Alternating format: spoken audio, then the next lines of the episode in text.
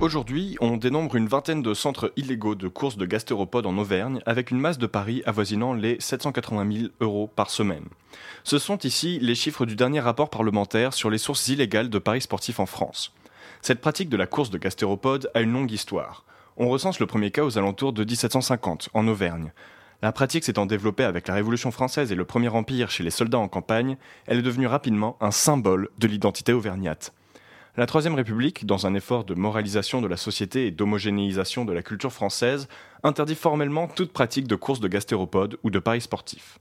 Il faut attendre la Deuxième Guerre mondiale et l'occupation allemande pour que les soldats de la Wehrmacht relancent la pratique par curiosité.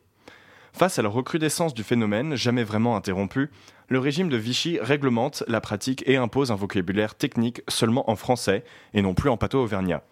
De plus, les paris ne peuvent dépasser la somme de 6 francs d'époque et les gastéropodes doivent être majeurs. Hélas, pour les adeptes, la 4ème République met fin au code des jeux d'animaux vichistes la pratique devient une tradition underground revendiquée par le mouvement de libération armée de la nation auvergnate qui a érigé le gastéropode en emblème.